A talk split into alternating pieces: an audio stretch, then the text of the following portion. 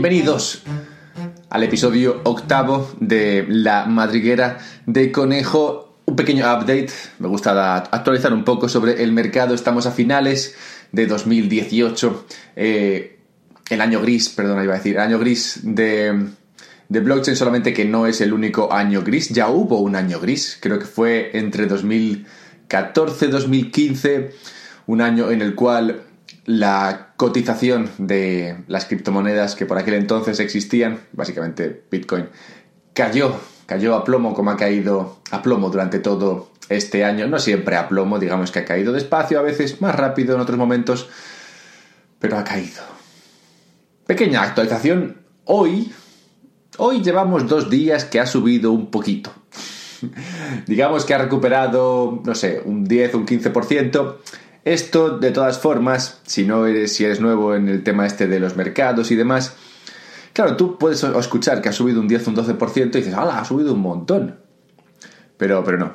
Porque, claro, tengamos en cuenta que esto viene de 6.500 dólares, y hablo solamente de Bitcoin. Esto viene en general de los 220.000, 230.000 millones que valía todo el mercado hace escasamente seis semanas.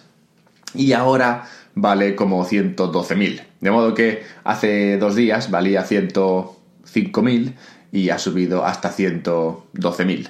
Que es una gran subida. Claro que sí. Pero aún estamos muy lejos de volver a los 200 y pico mil y aún más lejos de llegar a los 600.000 donde estábamos a principios de año. De hecho, el otro día leí un artículo en el cual comentaban que para volver a esos niveles de 600 mil millones, a esos niveles cuando Bitcoin estaba a 20 mil dólares, para volver allí arriba haría falta una cantidad tremenda de, de volumen, haría falta que entrase gente con un montón de dinero. Ahora has escuchado, si te gusta esto, si lo sigues, si, si te mola, si, si, has caído en esta madriguera de conejo que es el, el blockchain y también de paso el nombre de, de, mi podcast. Si has escuchado esto, habrás oído que Bitcoin se ha recuperado innumerables veces, bueno, como cinco o seis veces, de caídas de este estilo. Pero claro, cada vez requiere de mayor volumen. Cuando la cosa valía 100 o 200 dólares y solamente había unos pocos jugando a esto, caía a 1 o 2 dólares y luego recuperaba hasta los 200 dólares de nuevo sin que hiciese falta demasiado dinero. Pero claro, según va subiendo esto, más cuesta recuperar los, uh, los momentos, los puntos alcistas, o los puntos álgidos, perdón, de las últimas subidas. De modo que para volver a esa cotización de 600 y pico mil millones de todo el mercado, o para volver a una situación en la cual Bitcoin valga unos 20 mil millones, pues sí, como digo, hace falta que entre un montón de dinero. ¿Cuánto dinero? Pues no sé, no he hecho la cuenta, pero puedes considerar que hará falta un poquito de tiempo, un poquito de dinero. Igual pasa muy rápido, igual pasa muy lento, no lo sé. Pero en cualquier caso, yo te mantendré al día. pero ahora, olvídate del mercado. Vamos a hacer un básico, vamos a tratar un tema que escucharás, si no has escuchado ya, pero probablemente hayas escuchado ya.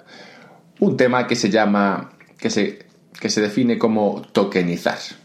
¿Qué es? Tokenizar. Perdona, estoy jugando con un reloj porque luego nunca sé cuánto tiempo llevo hablando. No me quiero pasar.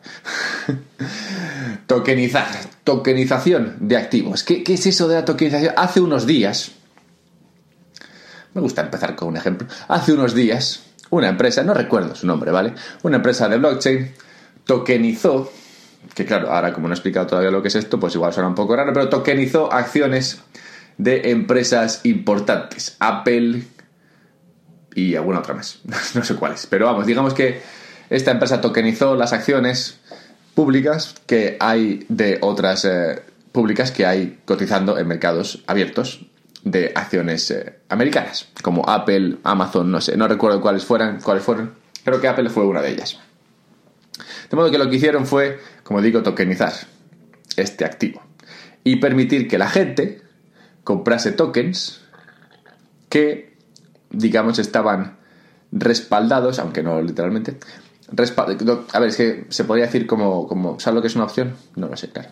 Igual no lo sabes. Pero digamos que este token, un token de Apple, era un token en el cual el subyacente es la acción de Apple, ¿vale? La idea es que si la acción de Apple sube, el token sube. Si la, acción de, si la acción de Apple baja, el token baja. ¿Tiene sentido? Debería tenerlo. Esto es un poco, esto es un poco lo que se entiende por tokenizar un activo financiero, ¿vale? El caso este es bastante particular. Parece más bien que fue una acción de marketing que otra cosa. Pues, claro, se habló mucho de esto, ¿no? En plan, ¿Cómo de legal es esto? ¿Cómo de legal es tokenizar un, activo como una acción de una empresa privada? Pues no está muy claro, la verdad. Pero al final, si lo piensas, tokenizar es un poco como lo que se hizo con los activos que, que produjeron la crisis de 2008. En ese, en ese momento, en 2008, teníamos hipotecas, ¿vale?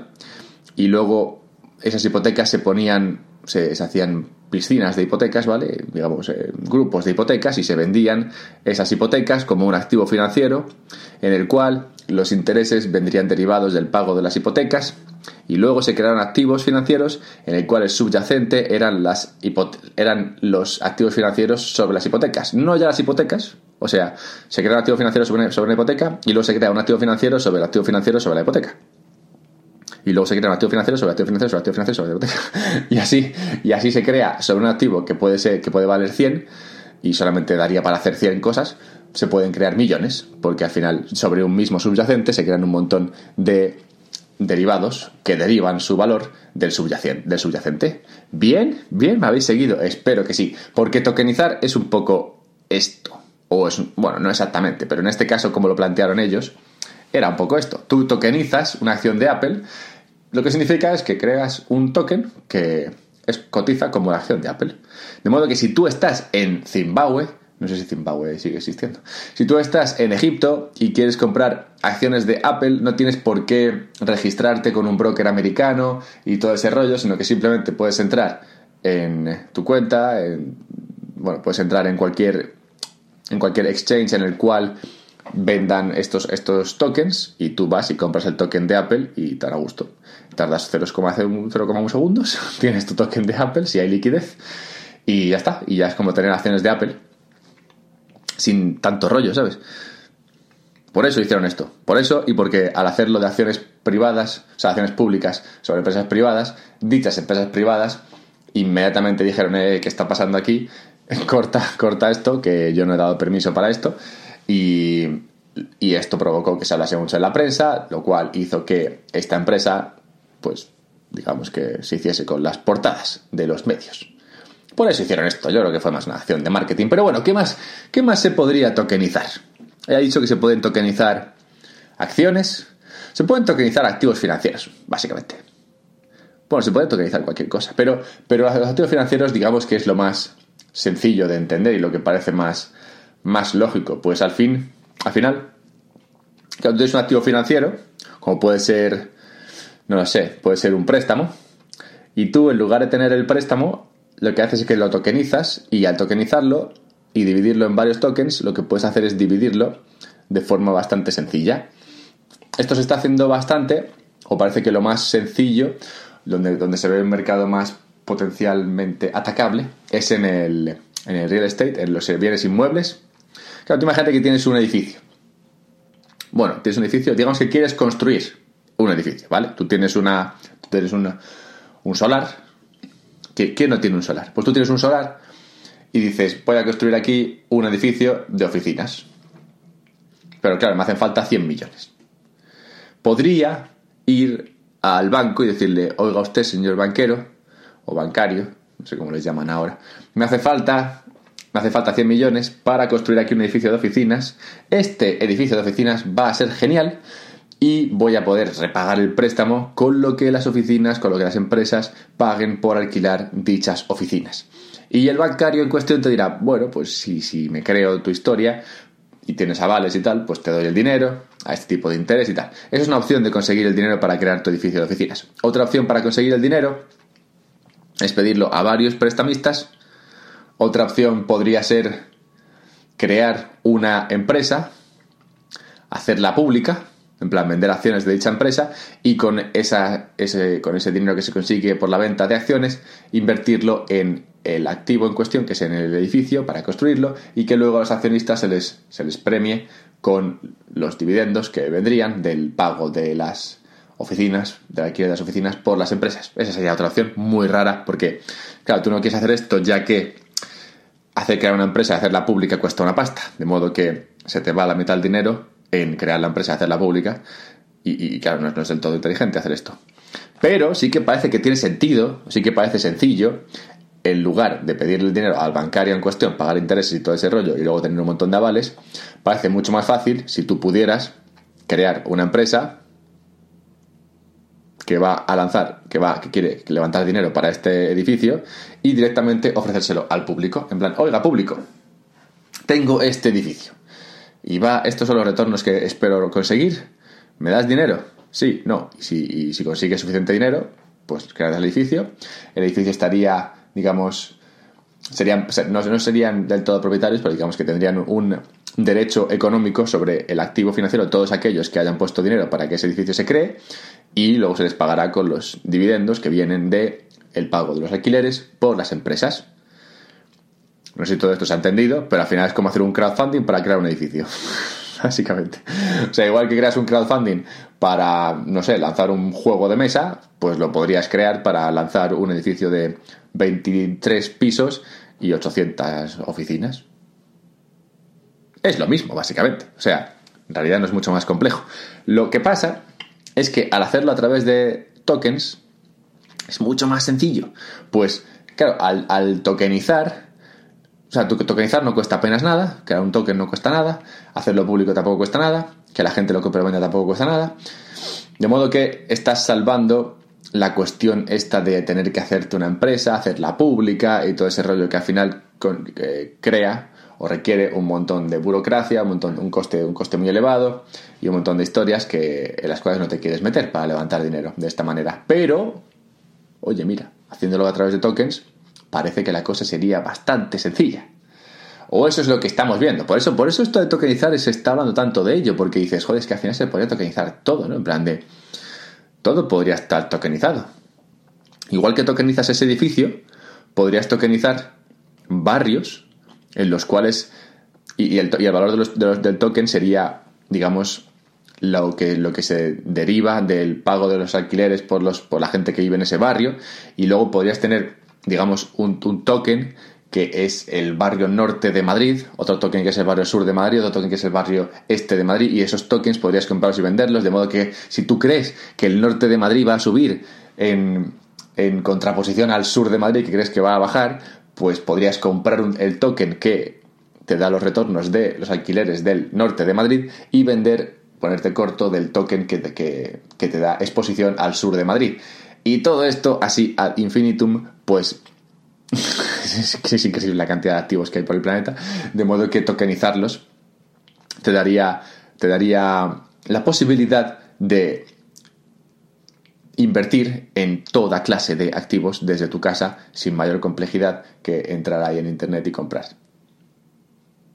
Parece guay, ¿no? O sea, claro, yo creo que tú en tu casa igual no estás pensando, ¿no? Dices, hombre, a mí me importa un poco un pito. En plan, no voy a estar aquí comprando, no sé, exposición a los activos al sector inmobiliario taiwanés. Igual no es algo lo que te has parado a pensar, pero desde el punto de vista financiero de las inversiones y todo eso, siempre se están buscando lugares donde poner el dinero. Parece mentira, pero igual tú no lo tienes, pero sí que hay un montón de dinero en el planeta y es complicado saber dónde meterlo. Hay, hay escasez de activos en los cuales puedas poner el dinero. De hecho, con, los, con los bonos estatales dándote el 0%, hay, hay menos posibilidades todavía ¿no? de dónde poner el dinero. Los bonos del Estado siempre suelen ser un sitio donde puedas poner dinero para que no te perjudique la inflación, pero claro, si, todo, si esto te da un 0%, pues al final la inflación te la comes igualmente. De modo que el hecho de que haya más activos es bueno y seguramente sea algo de lo que se aprovechen las, los, los, sistemas financieros del, del, planeta. O bueno, esto es todo un poco, es un poco pájaros, es un poco, es un poco castillos de arena, pero la idea es esta, tokenizar es lo que, es lo que podría abrir el abanico a todo esto. ¿Por qué tiene sentido esto? Ya he dicho un par de cosas por las cuales tiene sentido, te he creado la imagen esa utópica en la cual todo está tokenizado y, tu dinero y el de tu país y el de los fondos de inversión y el de las pensiones y todo eso se pueden invertir en millones de activos diferentes, lo cual la verdad es que sería muy divertido. Yo a mí esto yo me hace salivar. Pero porque a mí me gustan las inversiones, de modo que lo de salivar y tal, pues pues me viene cuando escucho todo esto. Pero ¿por qué tiene sentido? Más allá de, más allá de por crear más oferta a la hora de, invertir, más allá de, de aportar liquidez activos, pues justo eso. Una de las cosas que da es liquidez. Tú es posible que tengas un activo que es muy poco líquido. Igual tienes una participación en una, en una startup. Pero ¿qué haces con eso? Claro, si tú quieres vender tu participación del 20% en una startup, tienes que buscar a otra persona que cumpla los requisitos para ser accionista de dicha startup, ponerte de acuerdo con esa persona en un precio y vender las, las participaciones. ¿Qué ocurre? Sí, ocurre. Pero digamos que es poco líquido, tienes que ir tú puerta a puerta intentando encontrar a alguien que quiera comprar ese, ese activo. Lo cual hace que como hay poca demanda, o al menos es muy complicado encontrarla, el coste o el precio que consigas para ese paquete de participaciones sobre de esa startup sea menor del que podrías conseguir si hubiese un mercado más líquido. Si hubiese un mercado en el cual se pudiesen comprar y vender participaciones de esa startup, es posible que el precio fuese mejor, porque la liquidez sube los precios. Cuando hay liquidez, la liquidez es, digamos, un. es como. es como tener Netflix Premium, ¿sabes? La, liquidez le da, le da más valor al activo. El hecho de que sea un activo líquido hace que, sea, hace que suba en valor. Cuanto más ilíquido es un activo, en, si todo lo demás es igual, mayor será su precio. Porque es como una ventaja, ¿no? En plan, si quieres venderlo, lo vendes porque es muy líquido, mientras que si es poco líquido, si quieres venderlo, pues no lo puedes, no lo puedes vender, te lo comes, que esto es lo que pasa mucho con los bienes inmuebles. De modo que la liquidez sería una, una ventaja. ¿Por qué hablo, de, hablo del ejemplo de la startup? Porque las startups no cotizan en el mercado público, ¿vale? Si fuese, si fuese si es Telefónica, por ejemplo, Telefónica cotiza en el mercado y es, bastante líquido. Si quieres vender acciones y comprarlas, pues es bastante sencillo. La facilidad, de nuevo, sería otra ventaja. Claro, si, si en lugar de tener que estar buscando tú la contrapartida para venderle o comprarle tus activos, pudieses directamente encontrarles en el mercado, desde tu casa por internet, pues es mucho más sencillo. Y finalmente, otra ventaja que es importante es lo de los requisitos legales a la compraventa. Claro, eso es un tema que igual tú pues no estás para pensar tampoco, ¿no? Pero, pero no puedes venderle cualquier cosa a cualquier persona. Hay veces que el activo en cuestión, el activo financiero en cuestión, no se puede vender así a la buena de Dios, sino que tienes que vendérselo a una persona que cumpla unos requisitos en particular. Por ejemplo, en Estados Unidos, según la regulación, tú no puedes tener más de, creo que son 2.000 inversores privados en un en un bien inmueble. De modo que si tú tienes una, participación de 100 y quieres venderla y ya hay 2.000 inversores, pues solamente la puedes vender a uno. No puedes vender 50 a uno y 50 a otro porque entonces habría 2.000, 2001 inversores. o sea, tendrías que vender el paquete entero porque no podría haber más de, más de 2.000 inversores en ningún momento. Luego, aparte, el 50%, o sea, el 50% de dicho inmueble no puede estar en manos de más de 5 personas o algo así. No sé, hay un montón de requisitos que se tienen que cumplir para que la distribución del accionariado, por así decirlo, sea legal, cumpla con la normativa vigente. Y eso solamente para los bienes inmuebles en Estados Unidos, pero claro, cada país tiene los suyos propios. Un montón de leyes que hay que tener en cuenta a la hora de comprar y vender, y que si no las tienes en cuenta podrían dar lugar a que luego te denuncien y que esa compra-venta tuviese que retrotraer, pues igual era ilegal. Un marrón, un marrón. Pero claro, todo esto te pilla el marrón después, porque tú no lo sabías. Claro, hay tantas cosas que es imposible prácticamente llevar la cuenta de a quién puedes vender, a quién no, cuánto y cuánto no. De modo que si esto se hace a través de un token, tú tienes el token ese de tu participación en ese bien inmueble, ya está. Cuando vas a venderlo, la ley ya está en el token. La ley está en el código. De modo que al ir a vender a esa persona, digamos que el algoritmo machea, y si todo machea, si todo yes, yes, yes, yes, yes, yes, yes, o todo 1, 1, 1, 1, 1, 1, pues entonces, bien, se puede ejecutar la venta, la compra-venta. Y si no, entonces no. Y así te evitas todos los marrones potenciales legales que podrían surgir de la compra-venta de un bien, de un activo financiero de este tipo. Yo espero que me sigas, francamente, porque igual es un tema un poco complejo. ¿Cómo funcionaría el mundo? ¿Cómo funcionaría el mundo tokenizado? Esto es, esto es, es un brindis al sol, pero, pero ¿cómo podría funcionar un mundo en el cual todo estuviese tokenizado? Yo me lo imagino como, como un mundo en el cual tú tienes una sola cuenta. Digamos que todos tus activos están en una cuenta. Y esa cuenta la usas, la puedes usar para todo.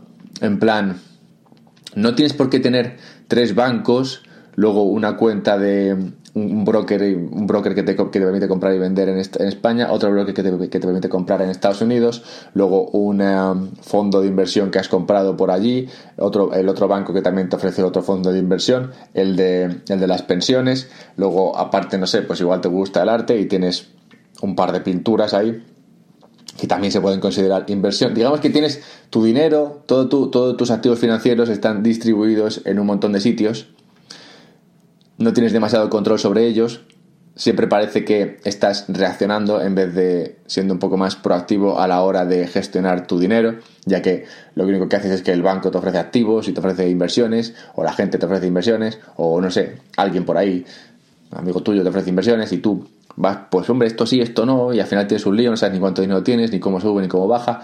Es un poco complejo gestionar, o sea, yo no lo sé, yo hablo esto, hablo por imaginación, no es que yo tenga este problema, pero entiendo que cuando tienes suficiente cuando tienes una cartera suficientemente grande, suficientemente, si tienes un poco de dinero, tendrás que estar invertido en varios sitios.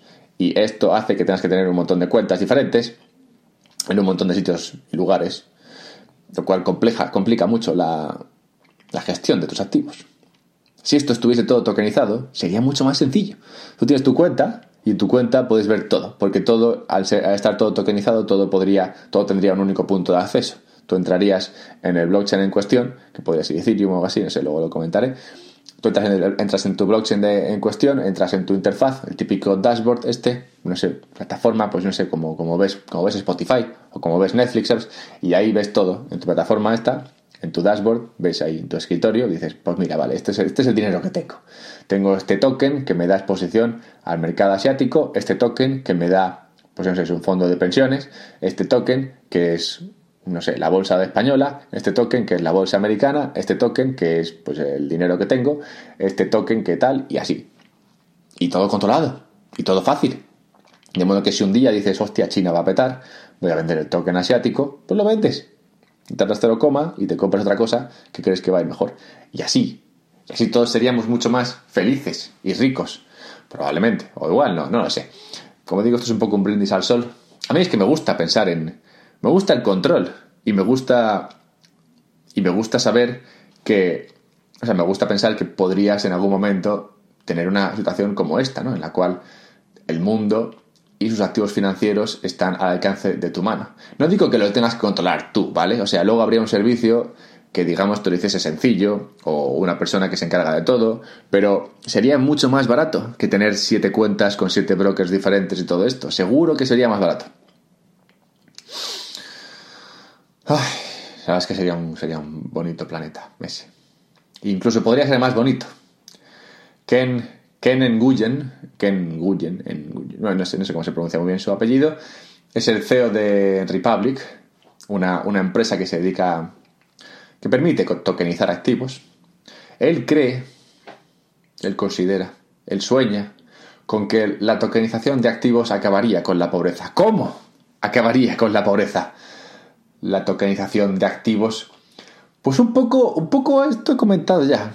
Algo así he comentado ya. Tú sabes que la gente es pobre porque no trabaja, ¿no?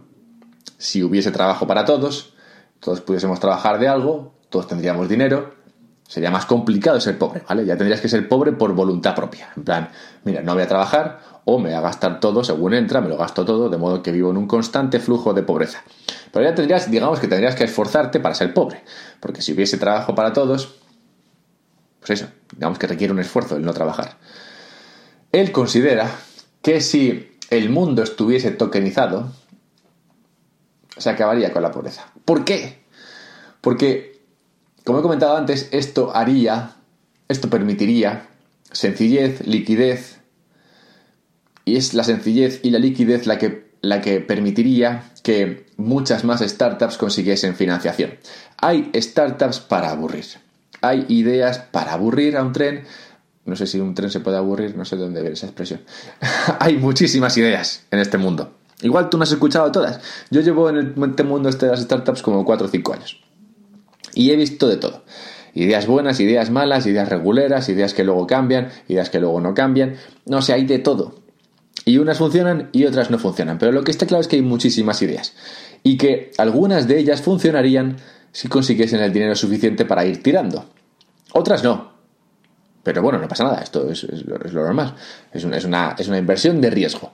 Pero hay, creo, y aquí estoy con Ken, creo que hay más gente dispuesta a invertir en estos activos que, que posibilidades para invertir en ellos. Me refiero a que muchas veces las startups se, mueven en un mundo muy cerrado, en un, en un, espacio opaco, en el cual es muy complicado ver qué startup es la que está levantando dinero. De modo que al final llega Facebook, sale, sale, a, sale, sale a bolsa, y entonces es cuando el público, cuando el pueblo llano tiene acceso a esas acciones. Pero que muchos, de haber sabido de Facebook antes, habrían querido invertir antes de que se hiciese pública, antes de salir a bolsa. Les habría gustado invertir igual cuando se hizo la segunda ronda de inversión o cuando se hizo la tercera ronda de inversión, o que les habría gustado invertir comprándole las acciones a alguien que sí que participó en la segunda ronda de inversión. Todo esto es imposible ahora, o es muy complicado, porque tienes que encontrar una persona que tenga acciones de Facebook y entonces decirle, oye, mira, me gusta Facebook, te las compro, es muy complicado.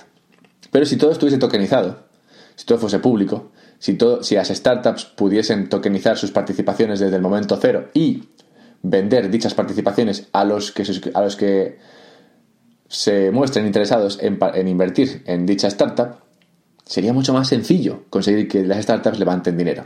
Y si las startups levantan dinero, es más probable que sus negocios al final acaben funcionando. No mucho más probable, porque tener dinero o no tenerlo a veces no es la clave detrás del éxito de una empresa. Más veces que no, el dinero se puede tirar o invertir mal y, al final no, se va a ningún sitio. Pero se puede entender que sí que sería más probable que hubiese más empresas. Y con más empresas habría más empleo. Y con más empleo habría menos desempleo. Y con menos desempleo habría menos pobreza. Por eso es por lo que Ken dice que esto permitiría crear un mundo en el cual no hubiese pobreza. Chachán. El mayor riesgo. el mayor riesgo.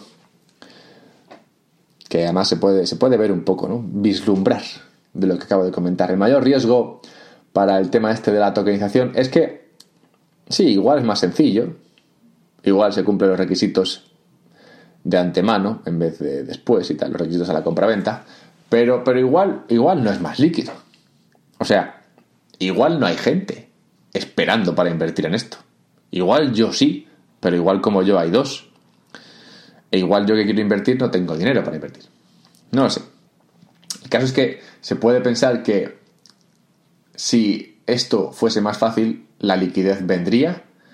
Pero igual que se puede pensar eso, se puede pensar que igual no hay liquidez porque nadie quiere invertir en estas cosas. No porque el pueblo llano tiene más mayor aversión al riesgo y no está dispuesto a invertir en activos que no entiende del todo bien. Como puede ser una startup que se dedique, no sé, al control del riego en, no sé, en las zonas áridas del Sáhara, ¿sabes? pues igual, igual no están dispuestos a invertir en esta startup. De modo que, aunque tú les ofrezcas un token y la facilidad de comprar y venderlo, pues no lo harían. Lo cual nos, llevaría a un lugar en el cual sigue sin haber liquidez y todo este rollo de acabar con la pobreza, pues es un pufo. Es un riesgo.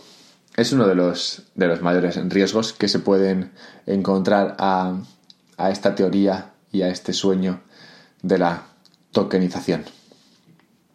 Es un poco triste, la verdad. Me gustaría que todo esto se pudiese tokenizar. Y yo creo que. Yo creo que. El mayor riesgo no es tanto este como que. como que sea pronto. O sea, estamos, como digo, cuando ha empezado el podcast, estamos a finales de 2018. Igual es pronto para todo esto. Igual estos sueños todavía están lejanos. Igual el tema este de tokenizar y demás no lo vemos, no lo vemos, no lo hacemos mainstream no se hace público, no, no, no accede al pueblo llano hasta, no sé, finales de 2020, 2028, igual, o igual 2040, vete a saber, ¿no? Igual es temprano, pero yo creo que sí que habrá liquidez para esto. Yo creo que el mayor riesgo es el, ser, el, que sea pronto y no tanto el que la liquidez no, no esté ahí. Para terminar, ¿cómo funcionaría esto así un poco por encima? claro, ¿dónde se tokeniza? Bueno, se tokenizaría en un blockchain. Eso no parece muy complicado. Lo más lógico es que si tú buscas liquidez y buscas que la gente compre y venda, lo hagas en el sitio donde más fácil, donde más gente hay. De modo que, por ejemplo, Harbor, que está haciendo esto, Securitize también está haciendo esto, lo hacen sobre, sobre el blockchain de Ethereum, porque es donde más gente está jugando a cosas. De modo que creas un, creas un token sobre el protocolo RC20, que es comprable y vendible, porque todas las personas que tienen un monedero en blockchain, monederos, si no sabes lo que es un monedero, un wallet, tengo un podcast sobre esto, un poquito más atrás, también, también un poco básico, aunque no tan básico como este, aunque no sé si este ha sido básico porque al final he tocado muchos temas que son un poco complejos. No sé, en cualquier lugar, en cualquier caso, perdón. en cualquier caso, esto se haría sobre un blockchain que ofrezca la mayor liquidez posible, de modo que sí tiene sentido que de primeras se esté haciendo sobre Ethereum, aunque ya se verá en el futuro dónde se hace, igual se hace sobre Tezos, vete a saber, o sobre IOS, no lo creo. lo veremos. No lo sé si lo veremos. Es un poco pronto para saber si veremos esto. Pero hace seis meses. Hace seis meses no se, no se hablaba de esto. O se hablaba muy teóricamente. Ahora Harbor ya existe, ya está tokenizando activos. Securitize creo que también está ya fuera funcionando y esto en el espacio de seis meses. ¿Lo veremos? Pues no lo sé, pero te apostaría a que sí que lo vemos. Lo que sí que veremos seguro será otro podcast, otro episodio, la semana que viene. Un episodio navideño sobre blockchain, aquí en la madriguera de conejo.